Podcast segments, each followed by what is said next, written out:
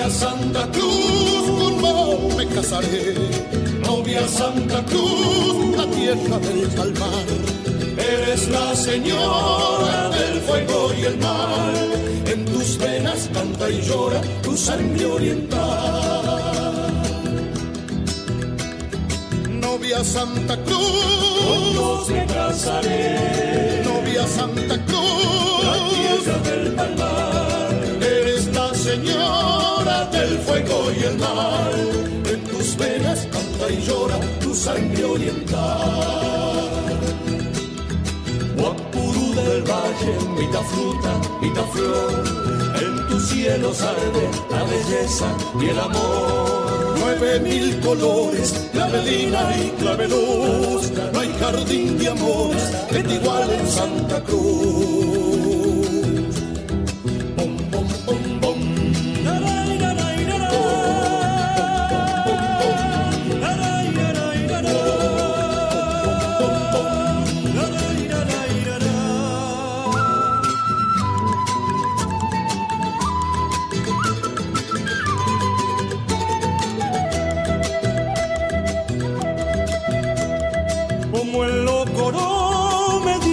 Que soy yo. Arujacu, mi cambinte eres tú. Vámonos bailando como el marihuí, que las noches van rondando hasta el piraí. Que las noches van rondando hasta el piraí. Guapurú del valle, mitad fruta, mitad flor, la belleza y el amor nueve mil colores, clavelina y claveluz. No hay jardín de amores que te igual en Santa Cruz. Bom, bom, bom, bom.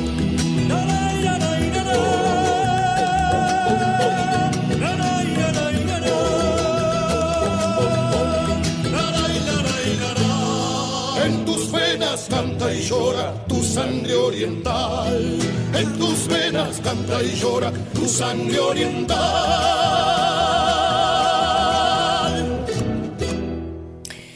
Hoy vamos a hablar sobre los oficios en la Argentina.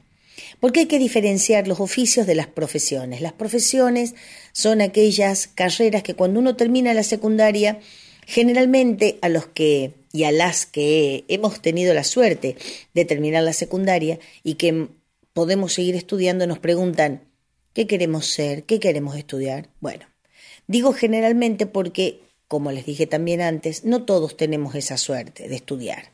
Muchas veces y por diferentes causas, no pueden seguir estudiando algunas personas, ya sea por la parte económica o porque no quieren también. Otras personas no lo desean, ya tienen apalabrado un trabajo y se van para ese lado. Ahora, ¿qué ocurre cuando esas personas o algunas de estas personitas han crecido con el papá o con la mamá que no son profesionales, pero que tienen un oficio que ya viene de sus abuelos.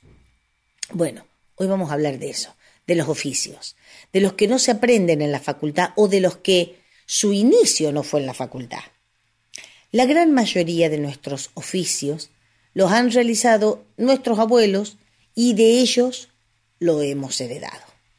Así, por ejemplo, nuestros abuelos gringos, alguno de ustedes que seguramente de la gente que me escucha, alguno o alguna tiene un abuelo gringo, a los que el gobierno supuestamente les iba a dar tierras para habitar y que vinieran a poblar nuestra querida patria, nuestro querido suelo, gran parte de ellos, de estos gringos, abuelos gringos, se dedicaron al tambo. Así que, como varios de estos oficios se han ido, han ido desapareciendo, han ido sido reemplazados, han ido siendo reemplazados por cosas actuales, entonces vamos a ir viendo cómo se iniciaron estos oficios.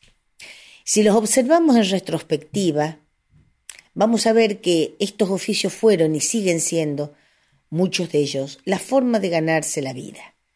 Y ya que pusimos anteriormente el ejemplo de los abuelos gringos y del tambo, hay que saber que ese es uno de los oficios que poco a poco ha ido dejando de contratar personas para tecnificarse o mecanizarse, si se quiere, ¿no? Antes, el que ordeñaba la vaca era el hombre o la mujer. Hoy existen ordeñadoras mecánicas. Claro que se necesita del hombre igualmente, en su concepto general. Hablo de hombre sin género, ¿no? No, no diciendo varón y, mujer, sino genéricamente, se necesita de la mano del hombre para qué? Y para ubicar las máquinas. ¿Qué, ¿Qué son esas máquinas? Las pezoneras. Para colocarla, como les digo, en varias vacas a la vez, porque así se ordeñan varias vacas a la vez. Antes era tantas vacas, tantas personas, o tantas vacas por persona, pero nunca eran 10 vacas a la vez, como puede llegar a pasar en los tambos mecanizados de hoy. Y ya que estamos, vamos a seguir con este, con este oficio, ¿no?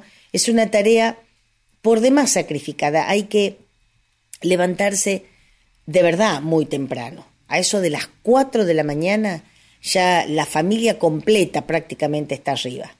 Se preparan para ir a los corrales, juntar y separar las vacas, porque hay que estar preparado, no cualquier vaca es para ordeñar. Además de genéticamente hablando, están las vacas, ¿cuáles son las vacas que nos van a dar la leche?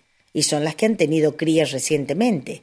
Por lo tanto, también hay que saber, estas vacas han tenido cría, la cría, el ternero se deja mamar eh, de la ubre de la vaca durante un tiempo, pero después se lo separa cuando están creciditos. ¿Para qué? Y para que la vaca siga produciendo la leche, pero es a esa vaca la que se va a ordeñar. Después de un bloque musical, seguimos justamente con estas este, muchachitas del corral para ordeñar.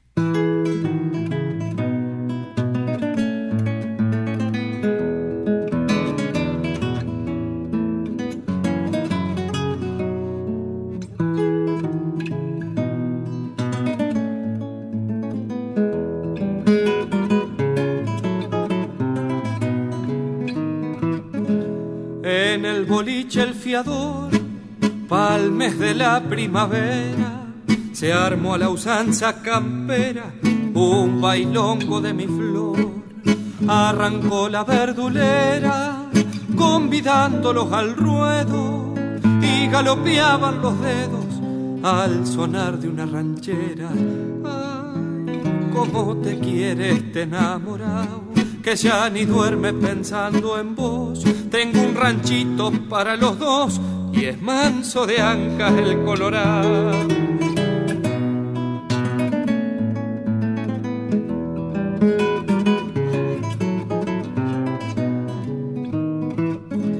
Y Cirilo que le insiste, echándole el ojo a Paula, no es pa' el gorrión esa jaula ni pa'l chingolo el alpiste, Guanamaca la persona, y por ser ancha la moza, deja la rastra brillosa en la panza de Ramona. Ay, cómo te quiere este enamorado, que ya ni duerme pensando en vos. Tengo un ranchito para los dos y es manso de ancas el colorado.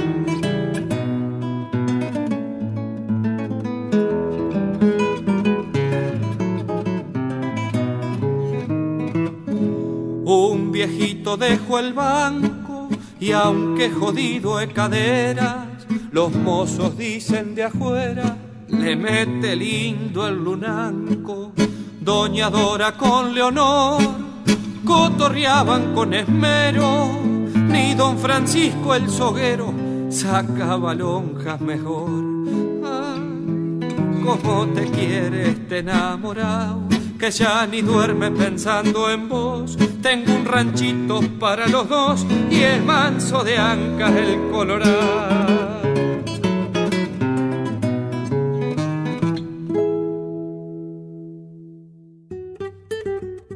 De chiquito tomé mate. Mi madrina me enseñó.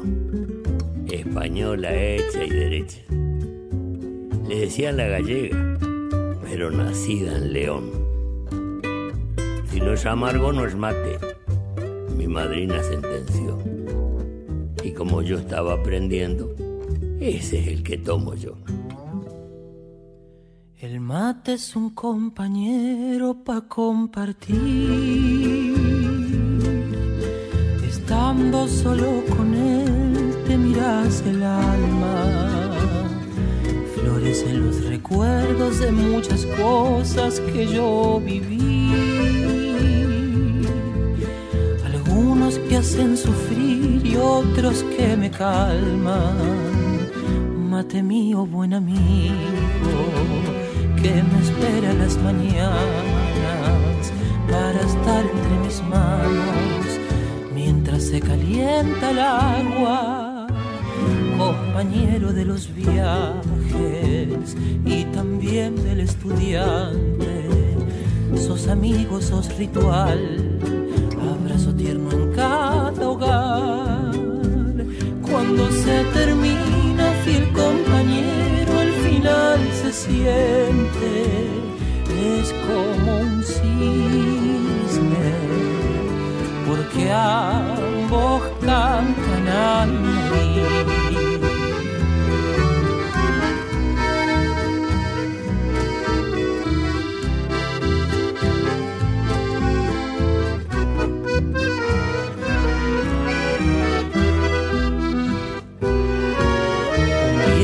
Aterrajado a mí me lloró.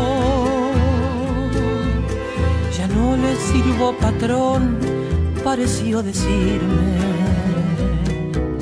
Lo puse en una vitrina, vieja ilusión, para verlo todos los días antes de irme. Mate mío, buen amigo, que me espera en las mañanas para estar entre mis manos mientras se calienta el agua, compañero de los viajes y también del estudiante. Sos amigo, sos ritual, abrazo tierno en cada hogar. Cuando se termina, fiel compañero, al final se siente, es como un sí que ambos cantan al morir. El mate te ayuda tanto que cuando estás agotado te saca el sueño y te anima. Y el día que no lo tomo, siento que algo me faltó. Algunos dicen que es vicio, pero es la buena costumbre que tengo, gracias a Dios.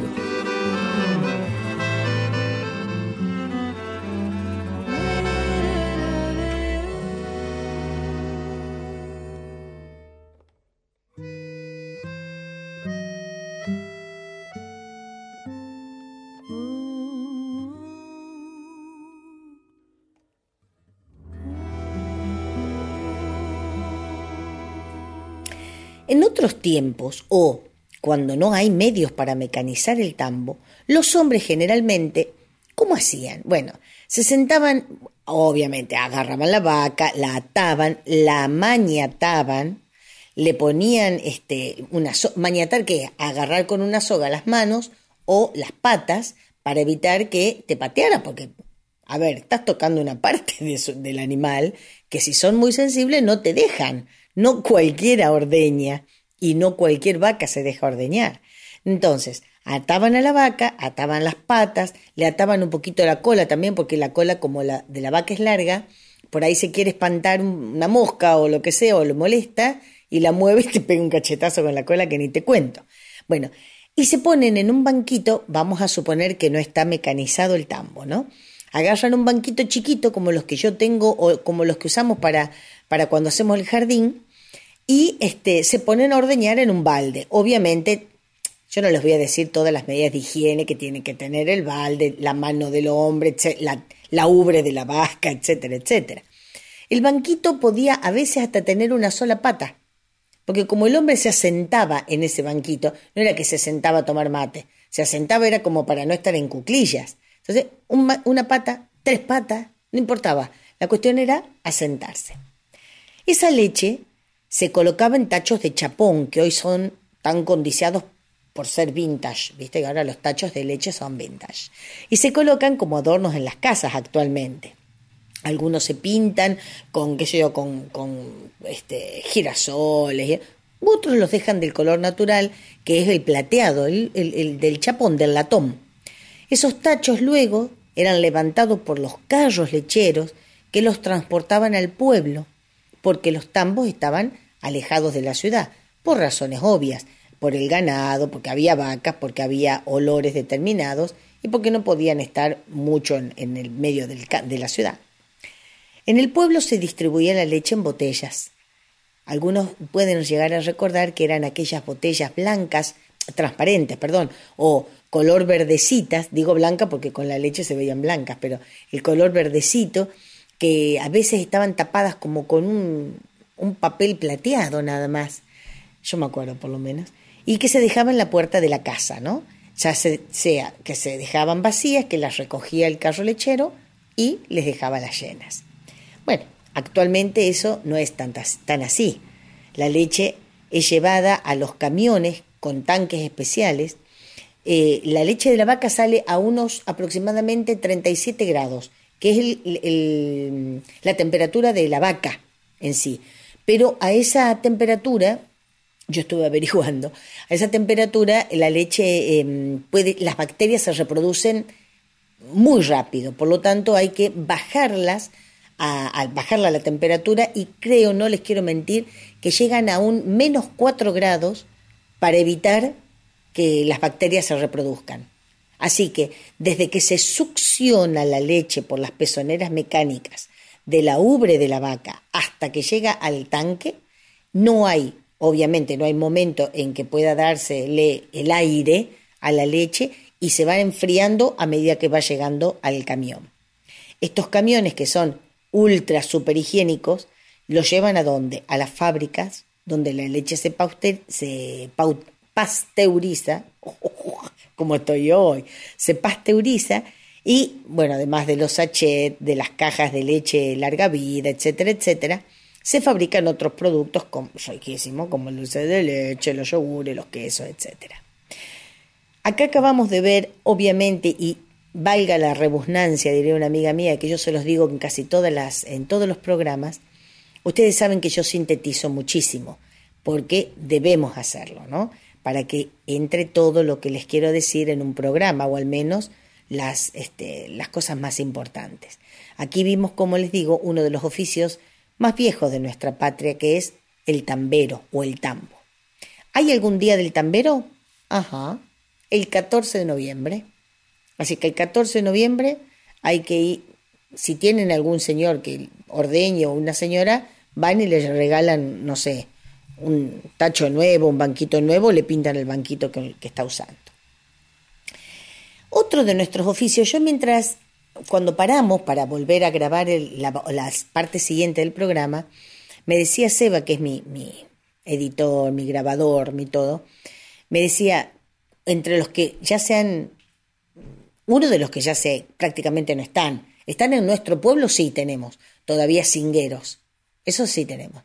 Y los tacheros son otro de los oficios, no hay ninguna facultad de taxistas, es un oficio porque hay que ser tachero. Y ¿eh? al final de todo vamos a hablar un poco de los tacheros. Ahora no, porque no es así nomás.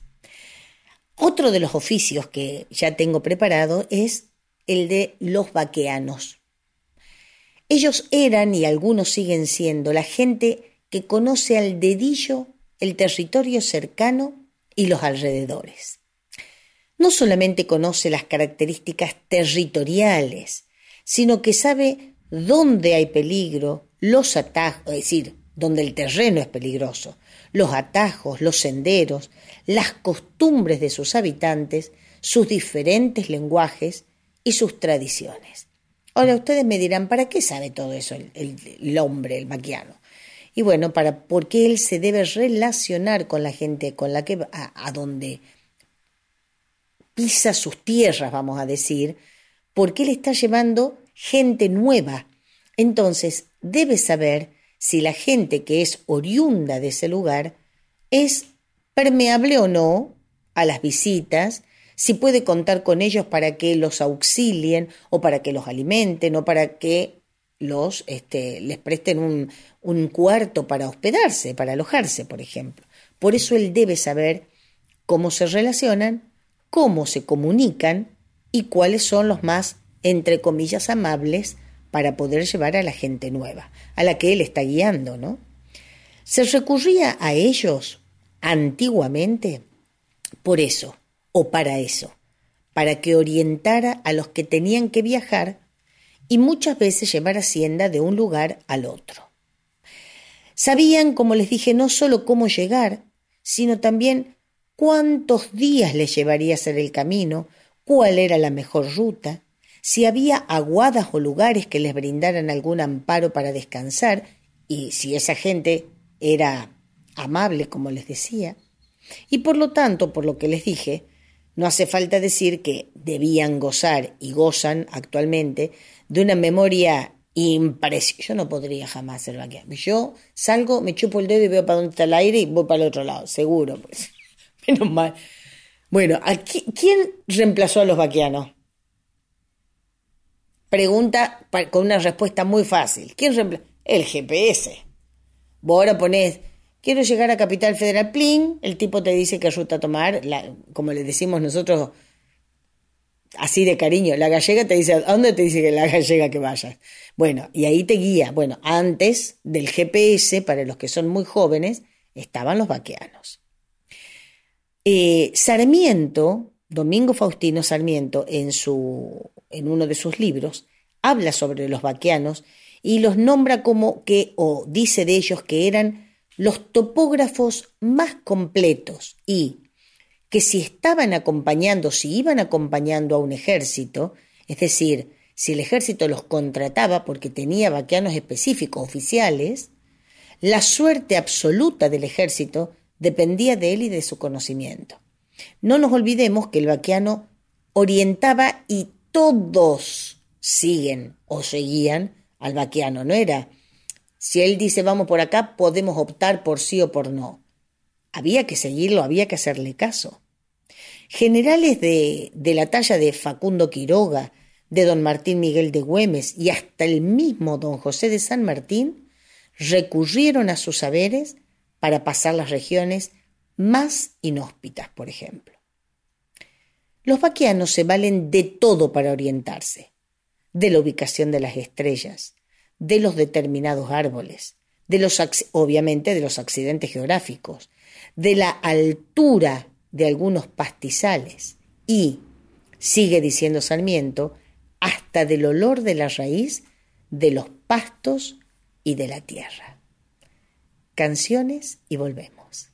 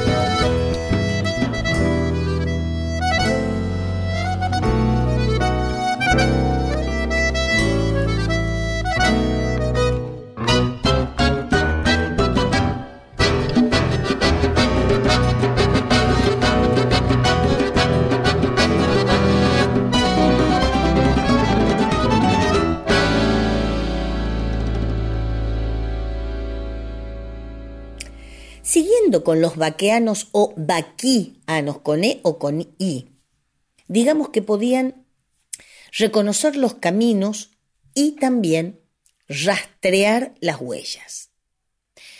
Algunos a estos a estas personas que rastreaban las huellas, más que vaqueanos los llamaban así, rastreadores.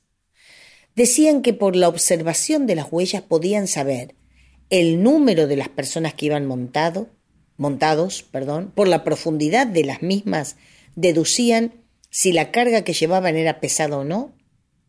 Por el modo que habían preparado la comida, podían saber si iban o no con apuro. Y por el aspecto general, sabían cuánto tiempo hacía que habían pasado. ¿Vieron que nosotros vemos en la tele alguna vez, o hemos visto cuando éramos chiquitas, chiquitos y chiquitas, alguna serie de, norteamericanos que ponían los, los, indios, ponían el oído en la tierra para ver si venía un ejército. bueno, todo eso pasaba en nuestra patria también, pero no teníamos series de televisión, no teníamos el llanero solitario, eso todavía no teníamos. Bueno, no seguimos teniendo, pero vaquianos sí tuvimos y seguimos teniendo, ¿eh? lo digo con conocimiento de causa. Un rastro de 10 o 15 días era para los vaqueanos suficiente o bastante reciente y por lo tanto bueno para ser seguido. Decimos que no solamente se destacaban por el conocimiento del terreno y de todo lo que hemos visto, sino también, y esto es un dato curioso si se quiere, por la destreza en el amansamiento, adiestramiento y manejo del ganado eran grandes adiestradores, grandes amansadores de sus propios caballos.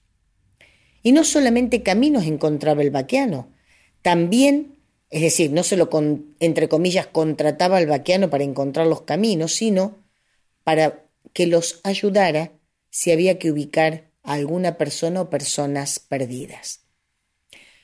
Una de las mayores responsabilidades que tenían los antiguos vaqueanos y sobre todo los de los vaqueanos que contrataba el ejército, era transmitir sus conocimientos al resto, en este caso del personal militar que acompañaba. ¿Para qué? Para que de esa manera se favoreciera la adaptación del soldado al ambiente geográfico en el que operaba y en el que sigue operando, porque sigue habiendo y solicitándose a vaqueanos en los ejércitos. No nos olvidemos que el ejército que uno ve o los soldados que uno ve en la ciudad no son los mismos de gendarmería en los límites. La gente de gendarmería en los límites de la patria se maneja no en, en cuatriciclo ni en, mod, se maneja a caballo con mulas. ¿eh? Sigue haciéndolo hasta el día de hoy y ellos sí necesitan vaqueanos. Hubo vaqueanos muy conocidos, entre ellos había un santiagueño de nombre José Alejandro Ferreira, que era más conocido por su apodo, que era o Alicu con U o Alico Conó, quien tuvo gran participación en nuestras guerras de la independencia.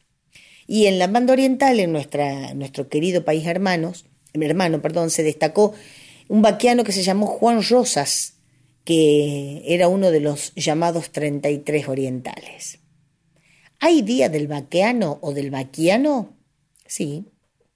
El 18 de agosto, que es decir, fue hace poquito, fue hace muy poquito el 18 de agosto, que es también en realidad el día de San Francisco Solano, patrono de este rasgo distintivo de algunas personas. Más música y volvemos.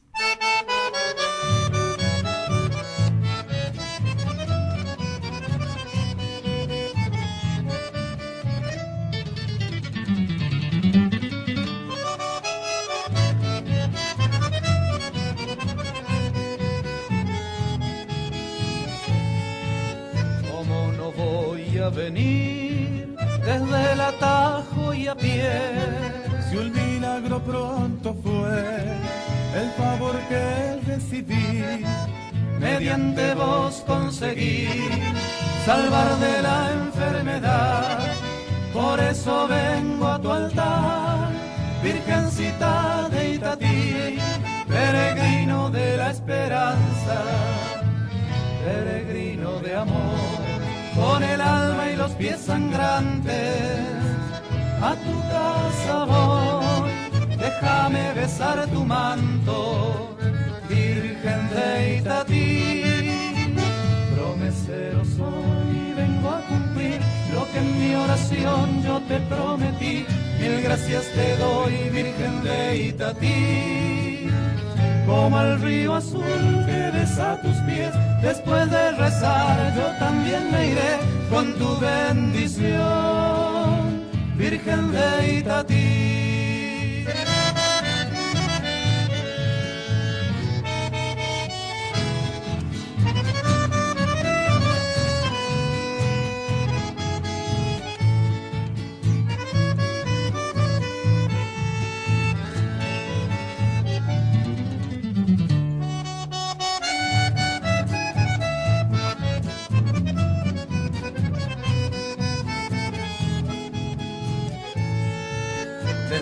Me conocí, tengo a la Virgen por madre. Y ante Dios mi eterno Padre, ella intercede por mí.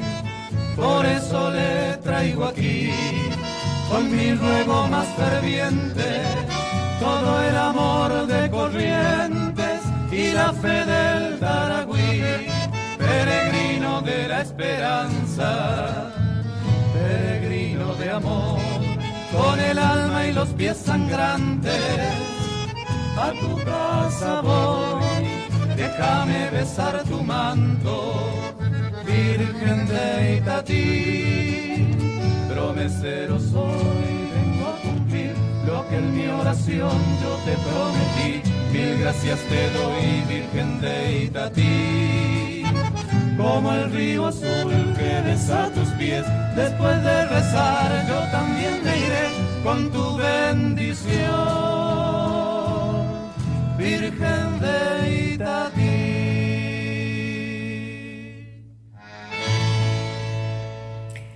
Ahora viene otro de los oficios que se ve mucho todavía en el campo, pero que no es muy antiguo en sí, pero es uno de los que más se sigue viendo. Eh, es el de los alambradores. Según Facundo Riera, este oficio nace a fines del 1800, es decir, fines del siglo XIX. El oficio inmediato anterior era el del zanjeador, diría Martín Fierro, es decir, el que hacía las zanjas. Porque, según cuenta don Noel Esbarra, que el primer cerco de alambre del país fue levantado en Chascomús, provincia de Buenos Aires, ¿no? En una estancia, ya por en 1845. El dueño de la estancia en Chascomús era un inglés que traía de su tierra natal la idea del alambrado o del alambre y también traía los rollos de alambre. Claro, muy vivo el muchacho este, el inglés. Que además fue copiado o fue emulado por un tal, un, un, alemán, un señor, un tal Juan Manuel Albach, Albach se escribe, se pronuncia Albach, pero no sé cómo será el nombre en alemán, de este mentira. Les dije mentira, absolutamente. Les digo que lo emuló un alemán de nombre Albach, amigo de don Juan Manuel de Rosas. Por eso, perdón, Juan Manuel es don Juan Manuel de Rosas. Este alemán, Albach, importó más de 100 rollos de alambre con el visto bueno, vamos a decir, de don Juan Manuel de Rosas, porque en ese momento no se podían importar esa clase de mercaderías o mercancías. ¿Y eh, para qué le sirvieron estos rollos de alambre? Para acercar su estancia. ¿Y cuál era su estancia? Bueno, según don Noel Esbarra, dice que es la estancia estaba donde hoy funciona el aeropuerto de Ceiza. Así que eh, alambró todo el muchacho. Bueno, pero yo les había dicho que antes que los alambradores estaban los zanjiadores de las zanjas, porque eso era lo que se usaba para delimitar antes. Estas no solamente determinaban los perímetros de las diferentes propiedades, sino, y por sobre todas las cosas, iban a determinar la frontera del hombre blanco con los pueblos originarios. una de las más famosas, si no la más famosa, fue la, la llamada Zanja de Alcina. ¿Por qué? Porque don Adolfo Alsina estaba muy presionado por la gente de la clase aristócrata de Buenos Aires de, mm, a ver, terminá con los malones, hermano, le decían, tenés que terminar con los malones. ¿Y cómo era la única manera? Además de lo que hizo después este, el muchacho este Roca y demás. Bueno, la única forma era evitar la pasada del indio o del originario para el lado donde estaban los, los, los el hombre blanco. Entonces decide el trazado de una zanja semicircular que tenía 3 metros de profundidad por 3 metros de ancho. Se iba a extender por durante, no por, sino durante 1500 kilómetros. Claro, se comenzó por algo, ¿no? Y se comenzó llevando, haciendo zanja durante, no sé, 400 kilómetros y se dieron cuenta que era imposible. ¿Por qué? Y porque se inundaba, si llovía se, llenaba de agua, no que se inundaba, se llenaba de agua, y porque además se se le derrumbaban los terraplenes. Es así que Piglia acota y decía él, los indios habían enseñado a sus caballos a saltar la zanja como si fuesen fantasmas voladores. Yo no sé si un caballo salta tres metros de largo, la verdad, eh, no sé. Eh, tendría que preguntarle a alguien que sepa sobre caballos de salto en realidad. Sé que pueden saltar hacia arriba, no sé cuánto en extensión, en largo. Bueno, pero ponele, diría una amiga mía, ponele que saltaran tres metros. Se le hacían, se le hacían de taquito a la zanja los, los originarios. Entonces dijeron no.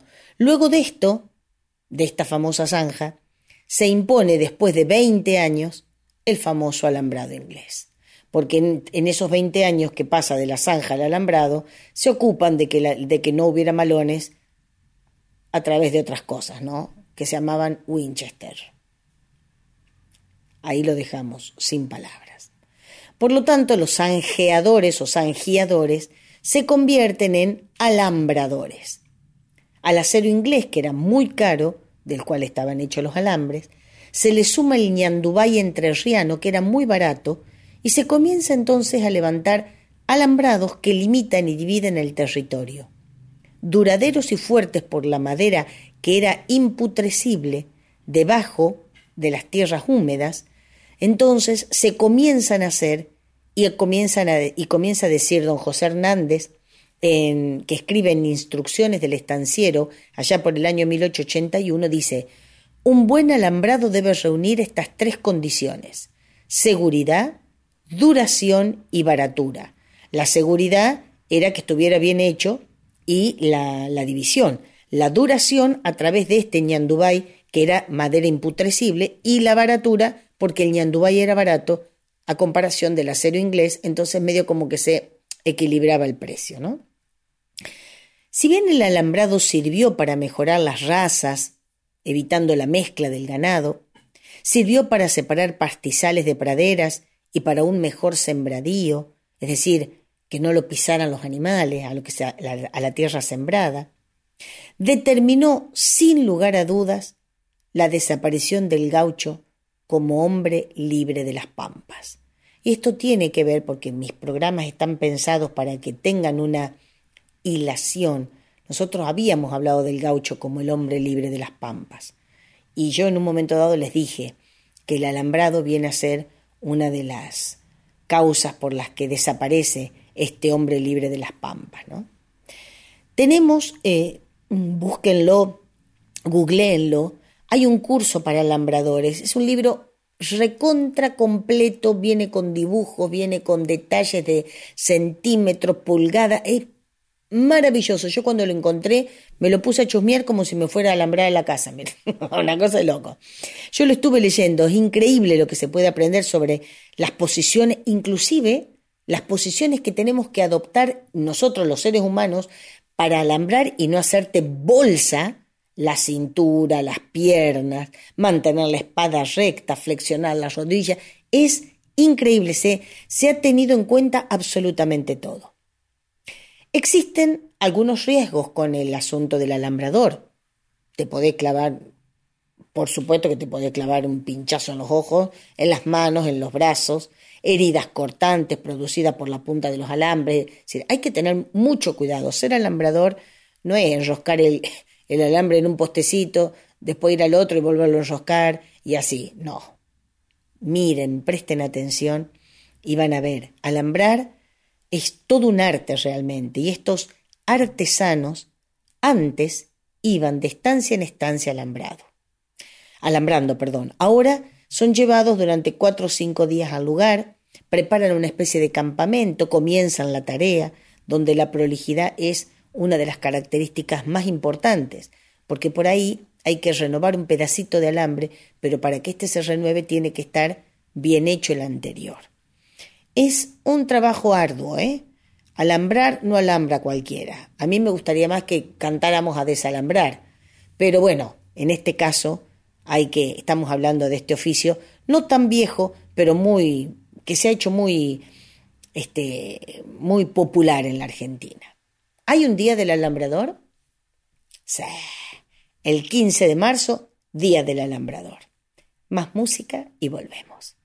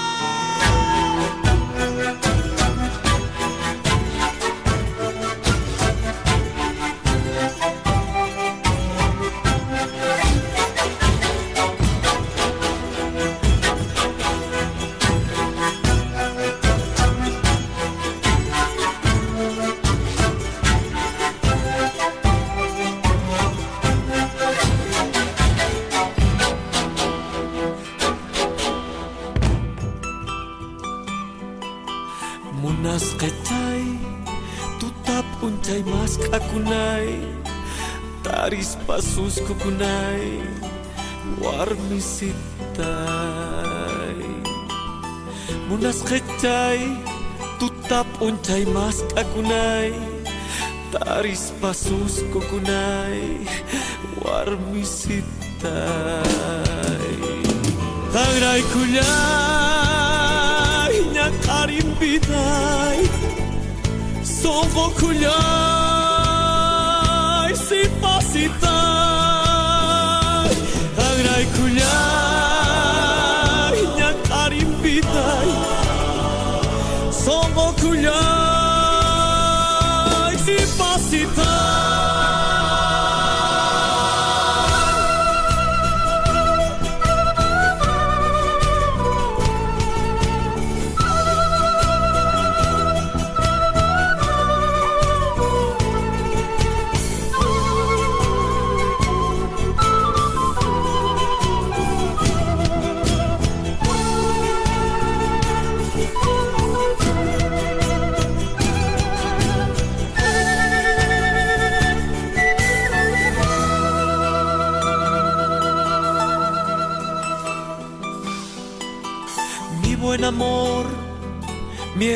de amor, mi verdad, mi credo, razón de vivir, mi lluvia de abril.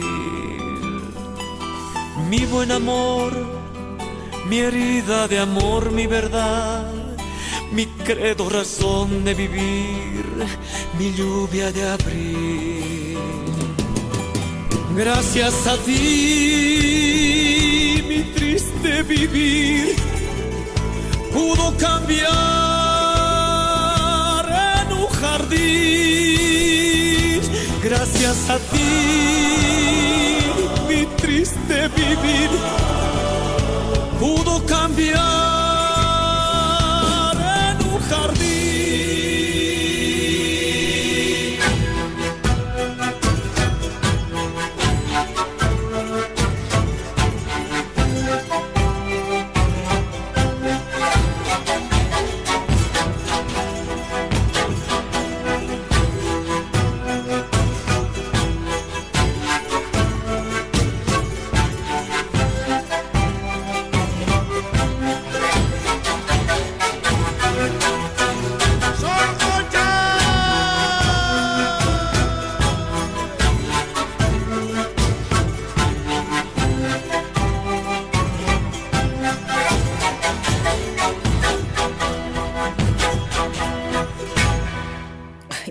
Con un cachito, un poquito de agua, che. Bueno, vemos que los oficios de los que hemos hablado son actividades que no se aprenden en una facultad. Por eso son oficios y no profesiones. Estos vienen, como les contaba al comienzo, heredados de nuestros mayores, no solamente en edad, sino mayores también en sabiduría. Nos quedan otros en la gatera, ¿eh? pero como saben, mis programas no siempre duran un programa. El tema elegido no dura un solo programa. A veces lo divido por temas porque dan para charlar más que 57 minutos y este es otro de ellos. Hoy vimos los tamberos, los vaqueanos o vaquianos y los alambradores. En el próximo programa me gustaría ver otros, obviamente otros oficios, pero si quieren que les hable de alguno en particular, me escriben a infoyamilacafrune.gmail.com. Les repito, infoyamilacafrune.gmail.com y me dicen, me los mencionan. Siempre gracias por acompañarme y estar del otro lado de la, de la radio. No sé si se los dije o cuánto hace que se los dije, pero la música que me acompaña desde el primer programa está a cargo de mi querido y admirado amigo Maximiliano Moscato Luna. La obra que él está tocando se llama Ilusión y es de su autoría. Gracias, tremendo violero, por dejarme compartir tu música con mis amigos y amigas, escuchas de Contame una historia, por ponerle calidez a mis palabras. Y ahora, el final de siempre. Nunca tan bien puesto el final para un programa como el de hoy. Mas nadie se cree ofendido, pues a ninguno incomodo. Que si canto de este modo por encontrarlo oportuno, no es para mal de ninguno, sino para bien de todos. Gracias y hasta el programa que viene, si Dios quiere.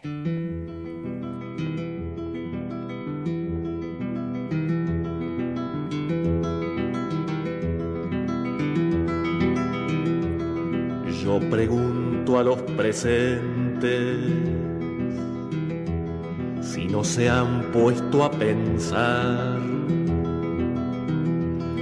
que esta tierra es de nosotros y no del que tenga más.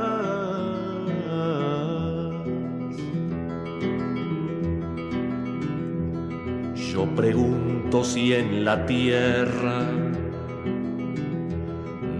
habrá pensado usted? Que si las manos son nuestras, es nuestro lo que nos dé. A desalambrar, a desalambrar, que la tierra es nuestra, es tuya y de aquel, de Pedro y María, de Juan y José.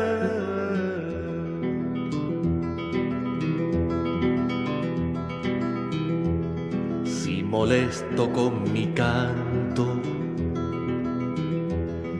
Alguno que ande por ahí. Le aseguro que es un gringo o un dueño del Uruguay. A desalambrar, a desalambrar, que la tierra es nuestra, es tuya y de aquel, de Pedro y María, de Juan y José.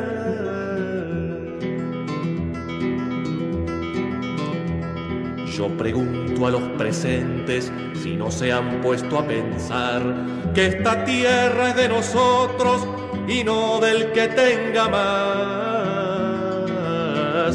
A desalambrar, a desalambrar, que la tierra es nuestra, es tuya y de aquel, de Pedro y María, de Juan y José.